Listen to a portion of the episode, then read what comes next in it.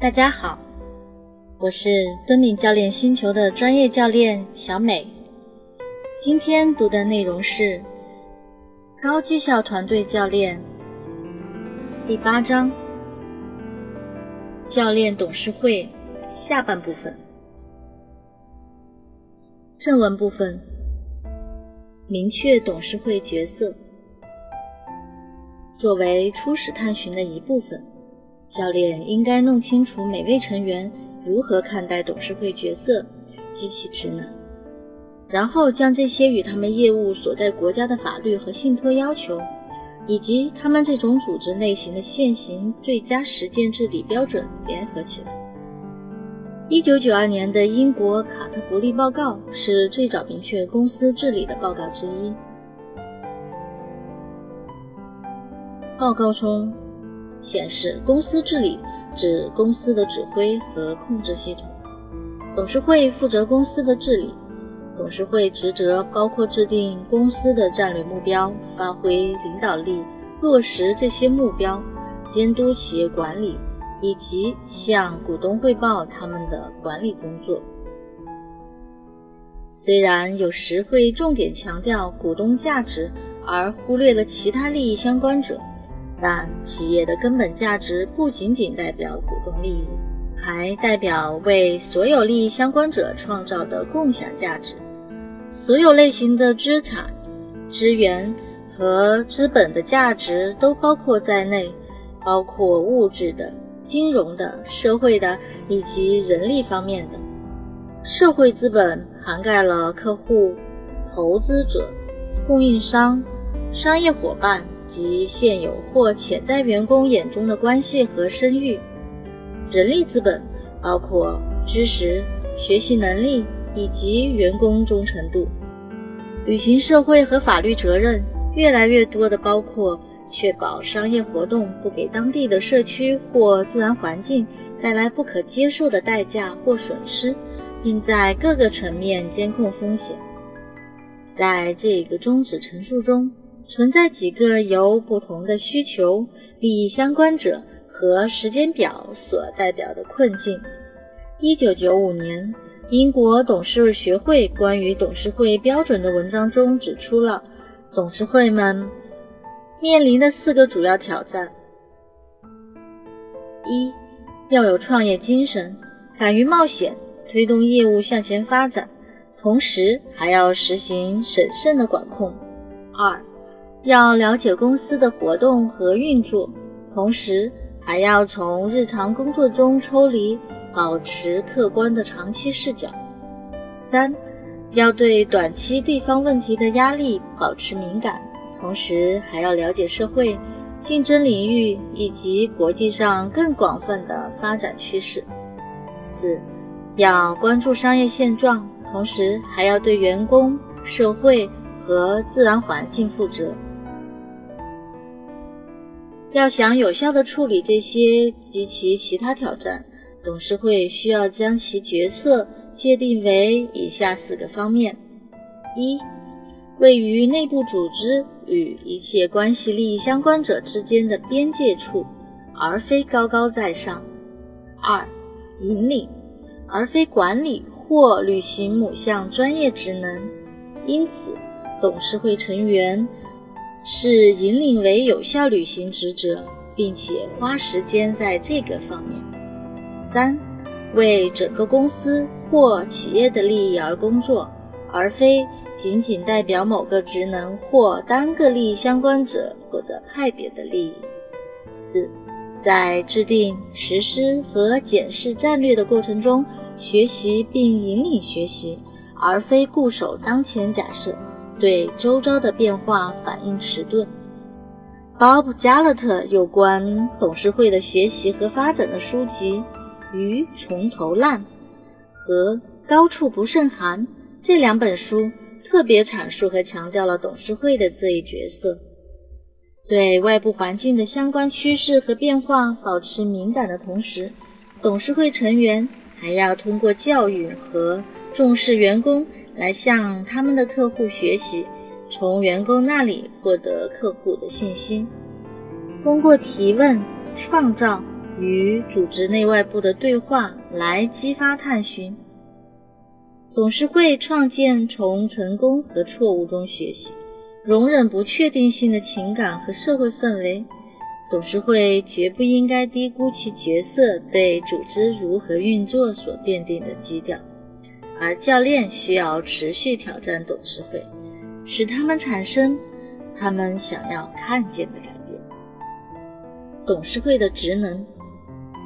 联合利华公司前任 CEO 及主席，后担任路透社主席的尼尔·菲兹杰拉德，在接受《金融时报》采访时说道。他所认为的董事会的主要职能应该是有以下几方面：一、决定董事会所需的技能；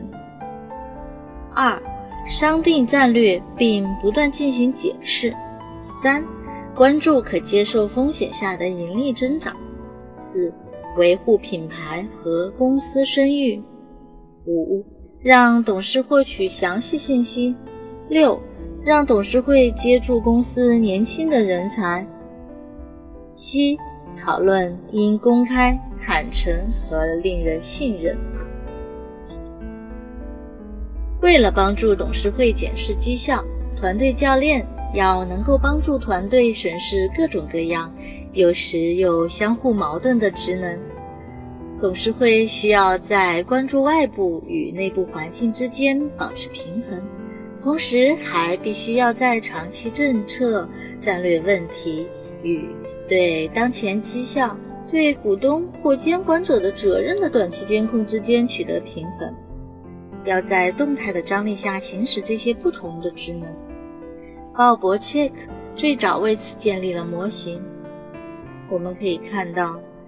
董事会职能这张图是鲍勃·加勒特修改的版本，他做了一些调整。将学习放在中间，而这个模型可以用来构建董事会的不同关注点。我们可以从图中看到，箭头代表四个主要职能领域的循环方向，每个职能又有其各自的规律或循环。我曾运用这一模型教练了一个董事会，设定了一个更好的与各种董事会职能相关联的检视节奏，其中包括。政策检视是年度上的，战略检视为六个月，运营检视为每个月，治理和董事会检视分别为年度和政策回顾之前的三个月。董事会需要留出时间进行战略思考以及企业管理。董事会经常会变得以法务为导向，或者陷入行政事务。这就使结构和日程成了目的的本身，阻碍了董事会进行共同思考和学习的生成性对话。有效的董事会领导者会将短期与长期相关联，尤其是与他们的日常活动和沟通相关联。他们明确地展示或陈述具体决策、计划、评估与整体方向愿景之间的关联。正如领导团队的五 C 模型，这些职能之间的流动与链接与每项职能内部的活动同样重要。政策、战略、运营、监管和外部责任四个领域的职能，包括政策制定，其中包括有监督外部环境、陈述宗旨。创建愿景和价值观，塑造公司文化和氛围的发展。二、战略思考，其中包括在变化的市场或社会情景中定位、设立公司方向、制定战略、检视决策和分配关键资源、决定实施的流程。三。监督管理包括监管管理绩效、检视关键业务结果、监督预算控制和改进行动。四、向股东、所有者汇报，确保遵守法规。回应其他利益相关者，确保对董事会及其董事进行检视。我们针对以上每个方面，董事会都需要制定出组织讨论和董事会信息流动的方法，与组织共同制定政策、愿景、战略和文化的方法，以及检视、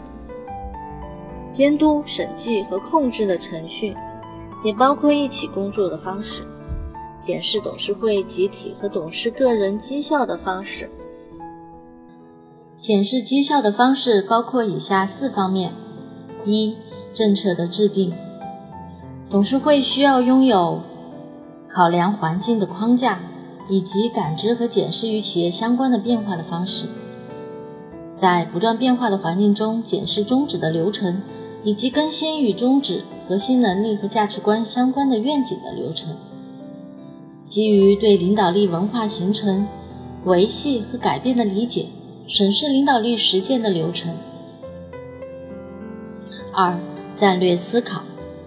董事会需要组织思考信息和对话的方法和模型，如以下顺序进行：从行业和市场分析到公司或业务评估，整体战略制定，之后是职能战略的制定，资源分配和商业规划。三、监督管理。董事会需要为各级管理人员设计关键绩效指标，以及支持这些指标的信息系统。这涵盖了业务驱动因素，并反映各种资产、系统、职能以及战略项目管理。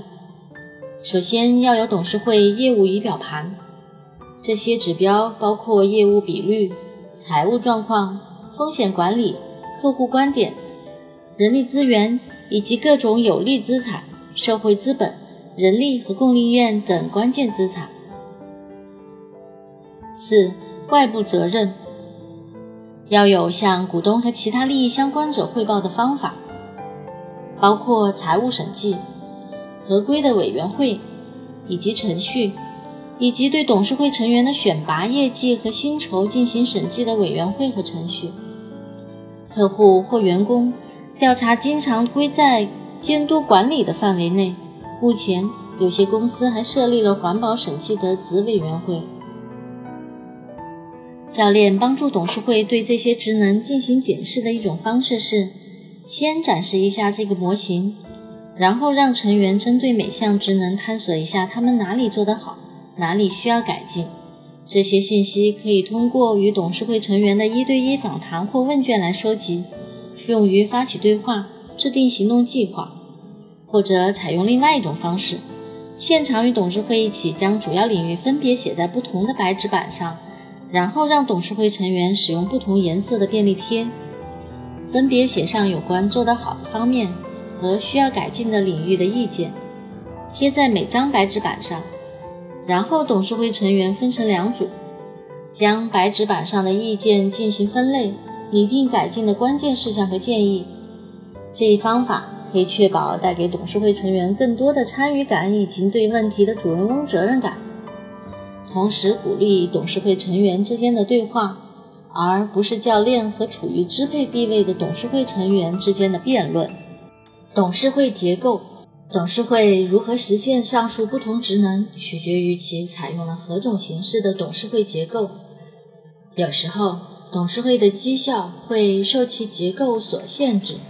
没有哪个结构会满足所有需求或适合所有情境。无论选择哪种结构，都会产生各自的局限和潜在的断层。董事会主席、非执行董事和董事会教练要理解董事会结构的基本类型，以便可以在掌握充分信息的基础上，对董事会是否具备合适的结构来达成其宗旨进行讨论。董事会结构有四种主要形式，在世界范围内不断发展并趋于一致。根据国家文化、历史传统以及公司规模和所有制会有所不同。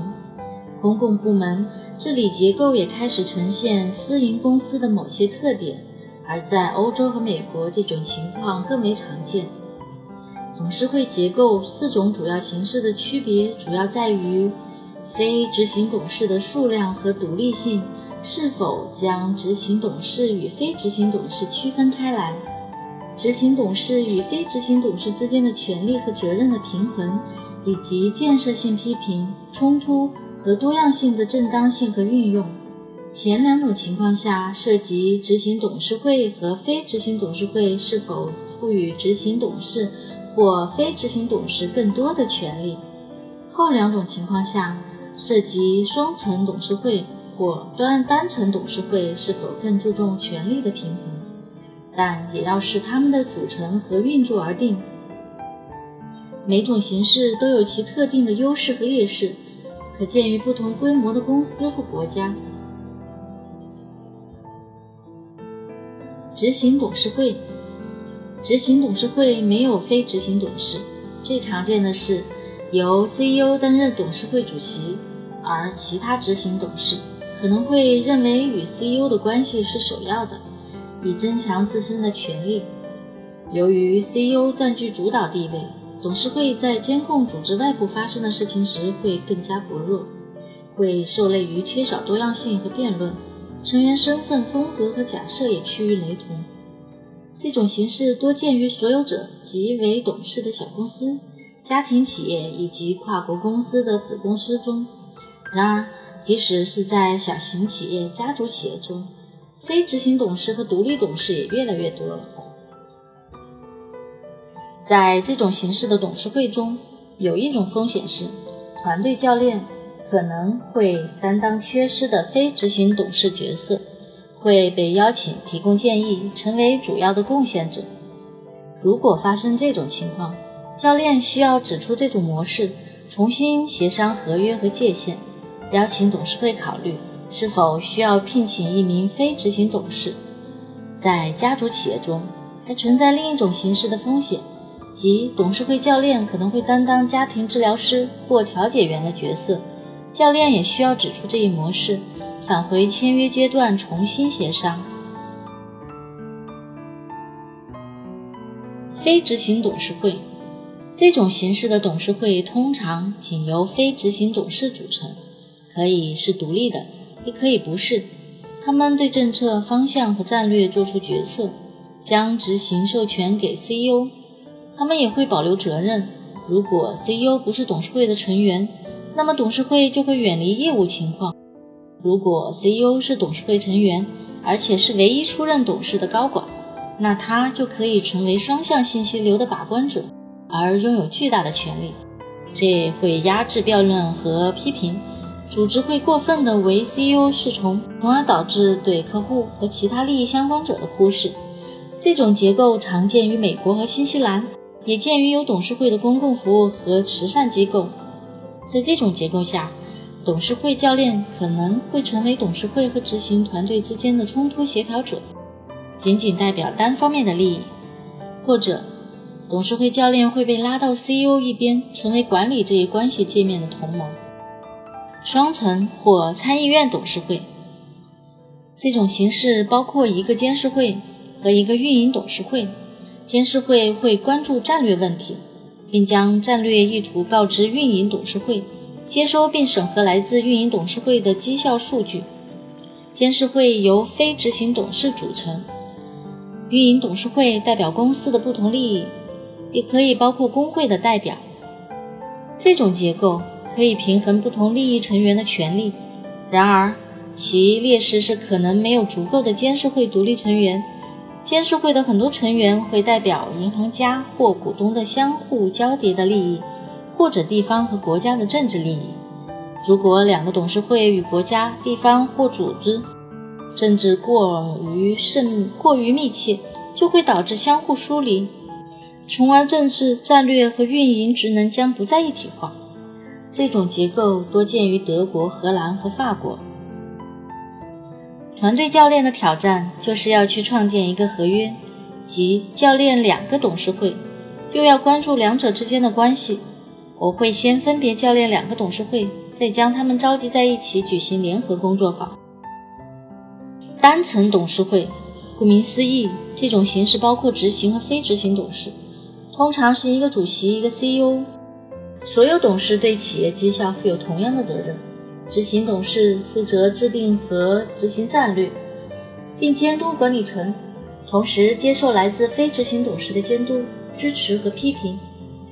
非执行董事在政策制定、确保问责方面发挥着关键作用，尤其是在保护外部股东和其他利益相关者的利益方面。这种形式的优点是可以对不同的视角和利益进行更好的整合。风险是非执行董事会和执行董事可能不够独立，因此对他们的选拔、评估和薪酬进行审计就至关重要。他们的入职和培训也同样重要。这种结构在英国和英联邦最为常见。顾问委员会，小型公司或首次开展他国业务的公司会采用这种形式，来获取其他知识或网络，或者代表其他国家。顾问委员会不承担法律或财务责任，这些责任仍由接受顾问建议的执行团队来承担。董事委员会，董事委员会。为特定的业务需求，或是确保符合外部问责或董事会惯例的要求标准而设立。最常见的有以下几种：一、审计委员会，财务合规；二、提名委员会，主要关注董事会成员的选拔、评估和签约、任期长短等；三、薪酬委员会，主要关注董事会成员和高管的薪水、养老金和绩效奖金。在某些组织中设立但不太常有的董事委员会，有以下几种情况：一、环境审计委员会；二、健康和安全委员会；三、知识产权委员会。也可以为其他目的设立董事委员会，比如继任计划或人力资源、新产品或新市场开拓，以及其他任何与业务相关的问题。董事会动力。尽管董事会成员明确了自己的角色和职能，并使其与法律和利益相关者的期望保持了一致，但董事会教练往往会发现，董事会的一些动态和冲突会影响董事会运作和共创的方式。教练一定不能掉进陷阱。将这些仅仅视为人际冲突。与领导团队相比，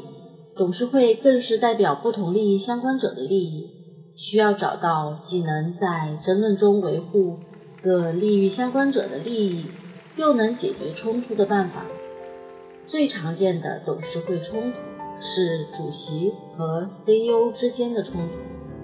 因为主席大多代表股东的利益，而 CEO。则更关注客户、供应商和员工的需求和利益。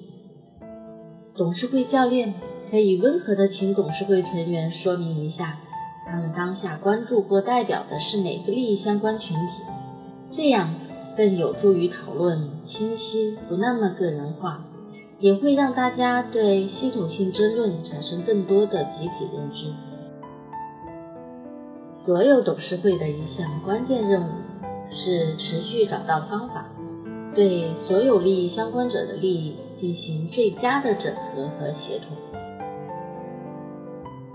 除此之外，董事会成员常常还会有一些个人利益会与董事会的工作交叠，例如与客户、顾客或潜在竞争对手的关系，与公司的差别持股，被公司聘用。与公司现有供应商或合作伙伴组织的关系，与和公司有交互影响的专业机构或同业工会的关系，政府或政治关系。一种比较好的做法是，董事会留存所有董事会成员公开登记在册的所有潜在利益冲突的记录，但将利益申报在册。还只是第一步。健康的董事会还需要具备这样的文化，即当这些利益与董事会正在进行的业务相关时，就要加以关注和处理。与在第六章所提及的新成立的公司董事会一起合作时，我引导董事会起草了利益冲突政策。鉴于大多数非执行董事都是公司的供应商，这个过程相当复杂。休息的时候，CEO 将我拉到一边，提出质疑，说我们只处理了利益冲突的形式部分，但并没有关注会议室里的动态。我问他，建议我们下一步做什么？我们付费请你就是为了解决问题的。他直截了当的回答说：“但此时我们正要重新开会。当我们重新开始后，我向所有成员重复了 CEO 的质疑，随后让在场的三十人看一下大家在休息前共同创造并达成一致的潜在利益冲突清单。如果清单中有一个或多个自己目前就有的利益冲突，那么就站起来。”一开始没有人动，接下来有一两个人慢慢的站了起来，这时动态才开始显现起来，热烈的交流开始了。董事会成员对其他人说：“嗯，如果某某站起来了，那你也应该站起来。”渐渐的，会议室里大约半数的董事会成员都站了起来。于是，我让那些没站起来的人和已经站起来的人结对，然后。让他们列出所有潜在的利益冲突，告诉他们你希望他们如何有效地管理这些利益冲突，无论是在董事会会议上还是会后。让他们制定行动计划，最后告诉他们你将如何支持他们执行这些行动计划。现在，这个过程就从官僚式的填表推进。到了积极共创的过程。教练董事会如何链接？一九九五年，英国皇家艺术、制造和商业学会开展了一个重要项目，研究明日公司 （Tomorrow's Company） 的性质。参加研究的代表广泛来自各商业企业、专业机构和学术界。这项研究的一个最重要的成果是，认识到董事会往往会过度关注股东或成员的利益，而对其他利益相关者的利益关注度不够。该项目的成果之一是制定了公司年报的新格式。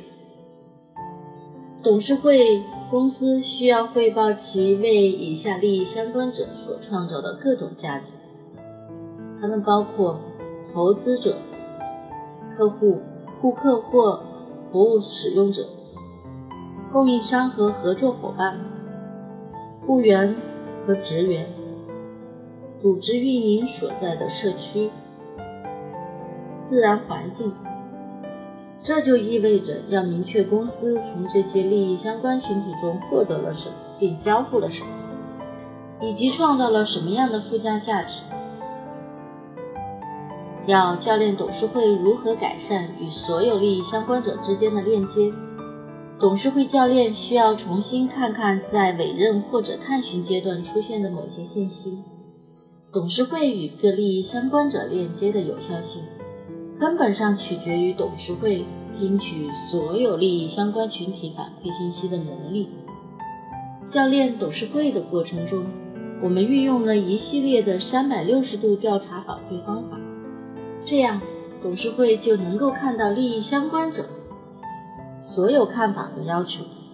这种方法中包括描述分析。描述分析的好处是提供了简单而微妙的反馈信息。这些信息包括利益相关者如何看待组织及其领导力，以及希望看到哪些改变。这可以为跟踪利益相关者。随时间推移，在看法上发生哪些改变，提供一个基础。从根本上说，商业价值种植于利益相关者对公司的各种看法，因此这也是董事会需要监控的一个关键领域。然而，我们教练过的很多董事会都将客户满意率、监管机构报告、股东投诉、关键市场的竞争定位、员工调查等分别对待，缺少一种用来关注针对公司的集体看法是如何演变的方式，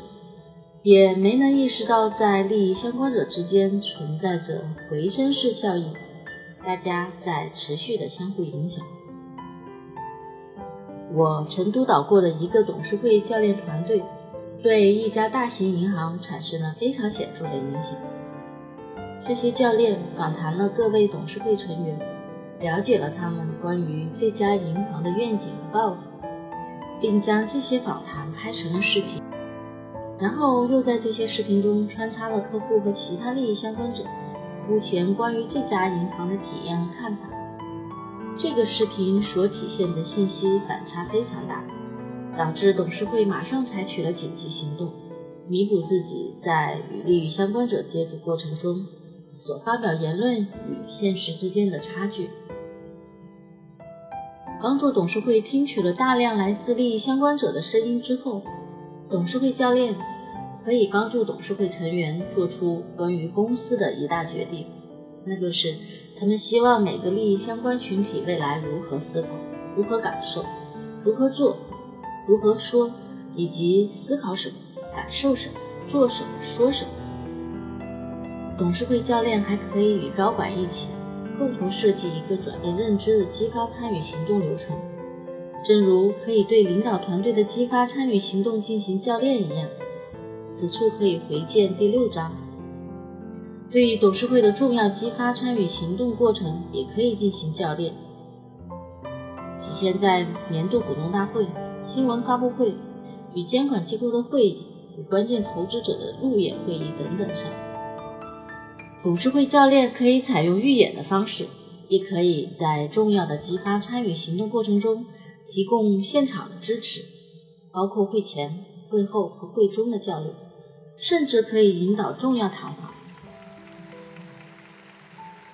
教练董事会如何学习和发展？综上所述，董事会教练大多从核心学习开始帮助董事会成员，他们被邀请来协助董事会，并和他们一起开展董事会绩效和运作的检视。如上所示，这种检视会涉及团队教练的所有五 C 模型以及各项董事会职能。董事会成员参与这个过程的方式。会显示出他们对反馈和学习的开放程度，以及他们在关注自己持续提升方面的有效性。作为检视的一部分，团队教练可能会被邀请引导的另外一个领域是董事个人的贡献和绩效。接下来，我们可以看一看董事会董事的个人发展。良好的董事会拥有以下几方面。一、新董事的入职流程；二、董事需求和期望的陈述；三、董事的期望素质、能力和潜能清单；四、可实施的关于董事培训的建议，这可能包括为新董事提供的有关董事角色的个人教练，为有效履行董事会的诸多职能。董事会主席及董事会成员需要拥有一些通用的素质能力，具体包括如下：一、概念能力，运用想象力以及进行概念思维的能力，并看重其重要性；拓宽和改变时间定位，这里是关于过去、现在和未来的思考。运用硬数据和软数据进行批判性的思考，并提出敏锐的问题，认识到不同人群、不同文化的不同思考方式，并能与之共同合作，能够系统的思考，看到贯穿在各种数据、事件、活动、故事之中的模式，并能将这些模式与政策联系起来，不仅能够关注组织，还能够关注组织所属的大系统以及构成组织的子系统。这些都是在细节和大画面之间切换的关键能力。二、政治能力，将人际觉察和数字能力扩展运用于理解回应董事会动力和政治，有效的建立和运用影响力，特别是作为独立董事时。三、个人能力，拥有培养头脑独立性的信心和成熟心态，愿意为挑战权威及其他人或提出问题或被视作无知而承担个人风险。对随之而来的挑战、冲突和批评持开放态度，能够设计自我管理包容的体系。教练可以协助董事会检视每位董事的绩效表现。方式是，对每位董事会成员安排自我评估和同级评估，即每位董事会成员为自己的绩效和贡献积分，同时也向所有其他成员提供反馈。评估的结果会反馈给每位董事，反馈的过程可以由董事会教练、董事会主席或另外一位提名董事完成。也可以由这三人共同完成。之后是就成员们日后如何提升自身贡献达成一致。在我自己担任主席的两个董事会中，我发挥了积极作用，向所有其他董事成员提供反馈，同时自己也定期接受反馈。这种反馈由。提名和薪酬委员会主席的高级非执行董事收集并反馈给我。董事会教练也可以引导董事会成员与整个董事会团队分享他们收到的反馈以及随后的发展计划，同时接受进一步的反馈。接下来是本章的精彩回顾。很多国家已经或正在推行公司治理报告制度，也有一些公司和董事因贪污受贿或玩忽职守而被送上法庭。因此，在过去的十年里，改革公司治理的职业准则在很多经济发达、政府要求严格的国家已经成为颇受关注的问题。让大公司更负责任是跨国公司规模扩大和影响力增长的必然产物。国际法和职业准则在这方面已经有些滞后，由此可以得出两大结论：第一，上市公司的董事会需要在业务方面引领及战略管理方面达到合格标准，以求在不断变化的竞争环境中生存；同时，需要满足股东期望，这就意味着需要关注所有主要职能领域和高绩效团队董事会的五 C 模型。第二。加强非执行董事的独立性，对董事的选拔和评估进行审计，以及普遍要求遵守职业准则的共识，这都会有助于打破董事会成员之间的串通一气，激发出有效的思考、对话和决策。这也会使非执行董事成为一股真正带动公司发展的力量，但同时也增加了他们要更多的扮演警察的角色。可能与高管产生敌对关系的风险。随着股东更加积极的参与，对所有利益相关者及其需求的认知提升，以及法律责任的扩大，董事会将更难应对商业现实，也更难考虑整个系统的需要。这已经导致对专精的董事会教练的更大需求。而在大多数国家，董事会教练的数量和能力落后于日益增长的需要。今天的阅读内容就到这里，我是敦敏教练星球的专业教练小美，感谢您的收听，我们明天继续阅读。